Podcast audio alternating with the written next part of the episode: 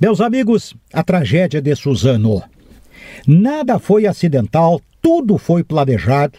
Não sei ainda qual a relação do mais velho com 25 anos com o mais novo de 17.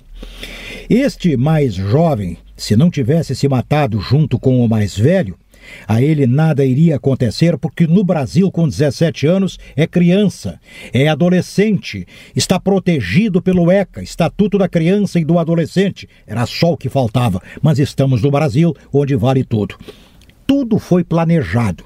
Eles não entraram na escola para se vingar de alguém específica e objetivamente. Eles entraram na escola para matar pessoas, para agredir a sociedade, para compensar a frustração existencial deles. Um pacto, tudo planejado, tudo para não dar errado.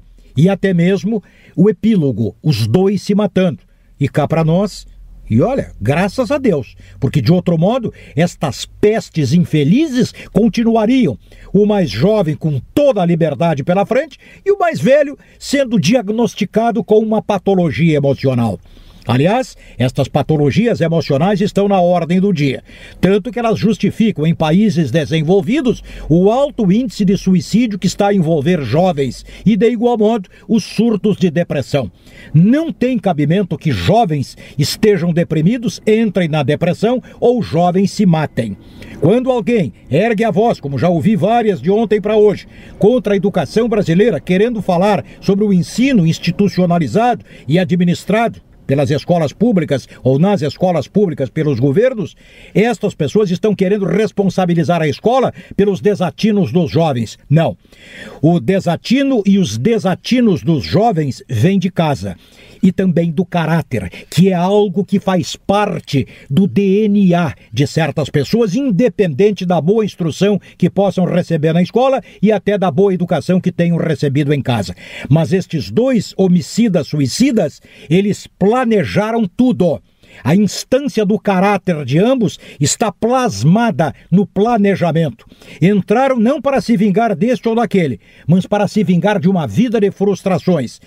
Mas, outra vez, que fique a luz vermelha acesa para que as famílias se responsabilizem por seus filhos. Não estão educando os jovens, as crianças, os adolescentes. As professoras sabem disso. São demoníacas, por maioria, as crianças em sala de aula tudo por irresponsabilidade dos pais que não as educam e que transferem a responsabilidade da educação para a escola, quando a responsabilidade da escola é de instruir, isto é, dotar os jovens de habilidades que facilitem no futuro a vida delas no âmbito profissional. Fora disso, a responsabilidade pela construção da personalidade e do caráter das crianças é de responsabilidade das famílias. O que aconteceu em Suzano pode acontecer em qualquer qualquer lugar.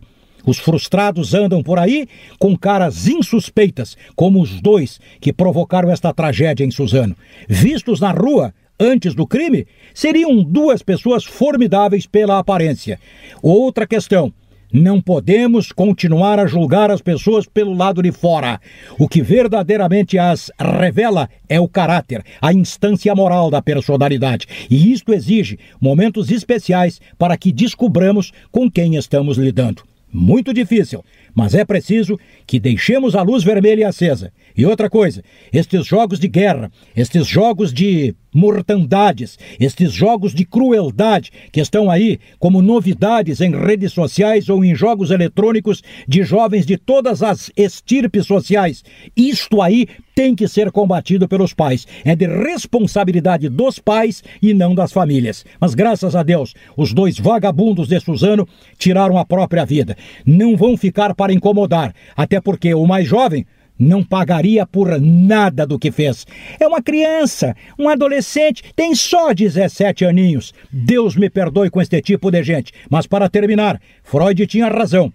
O período de molde, o período que constrói a personalidade, vai até, o mais tardar, seis anos. A partir daí, ninguém mais muda a quem quer que seja. Um com 17, outro com 25, estavam mal encaminhados até o fim da vida mas graças a Deus eles encurtaram estas vidas. É isso e até a próxima.